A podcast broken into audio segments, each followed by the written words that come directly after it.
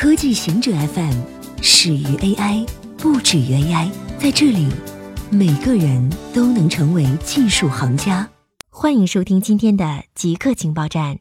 日本禁止酒后玩无人机，出于未雨绸缪的考虑，日本在修改民用航空法时，将酒后操作无人机列为非法行为，违反者将面临最高一年的监禁。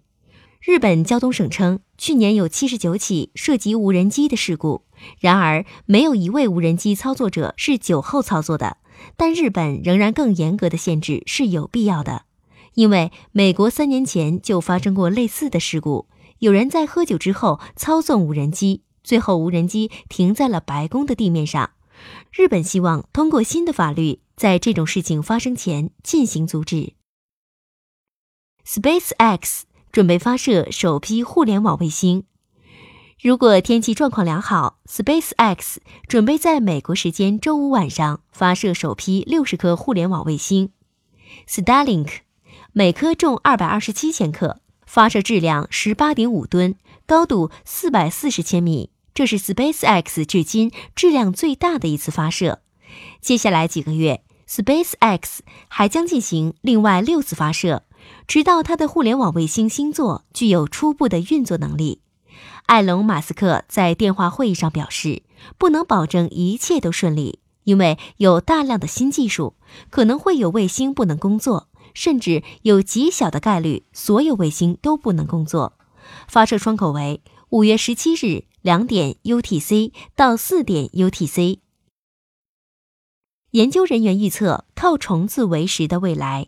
昆虫是一种健康的、对环境友好的食物来源，东方人和南方人都在吃。问题是如何说服西方人也来吃？相比其他肉类，如鸡肉和牛肉，昆虫需要的土地、能源和水更少，产生的温室气体也更少，它们也更容易被消化。它们富含蛋白质、脂肪和能量，可成为维生素和矿物质的重要来源。然而，在西方世界，它们至今未受青睐。研究人员认为，原因是昆虫令西方人感到恶心。要说服他们吃昆虫，需要克服这种恶心。光说营养丰富没有用。研究发现，早期教育似乎是一个很好的切入点。六到十一岁的儿童最有可能吃昆虫，并对同龄人产生积极影响。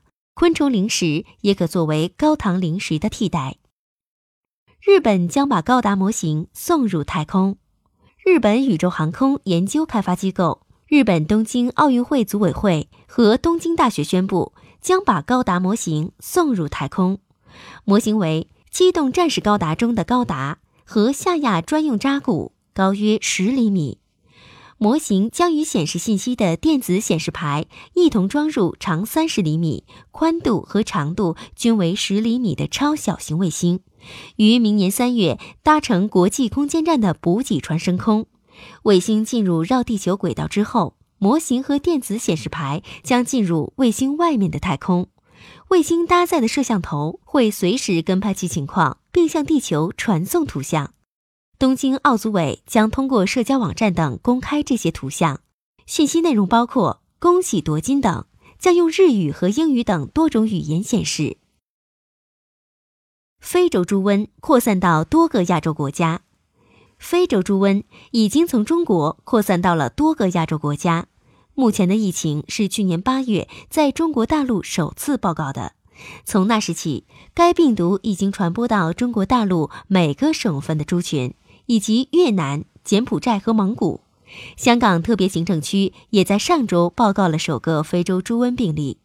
联合国粮农组织上周公布的数据显示，全国最大猪肉生产国之一的越南，自今年二月以来已屠杀了近九万头生猪。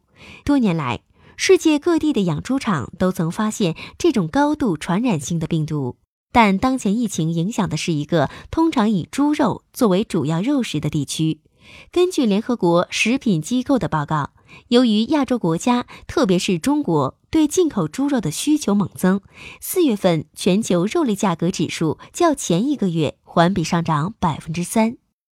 以上就是今天所有的情报内容，本期节目就到这里，固定时间，固定地点，小姑和您下期见。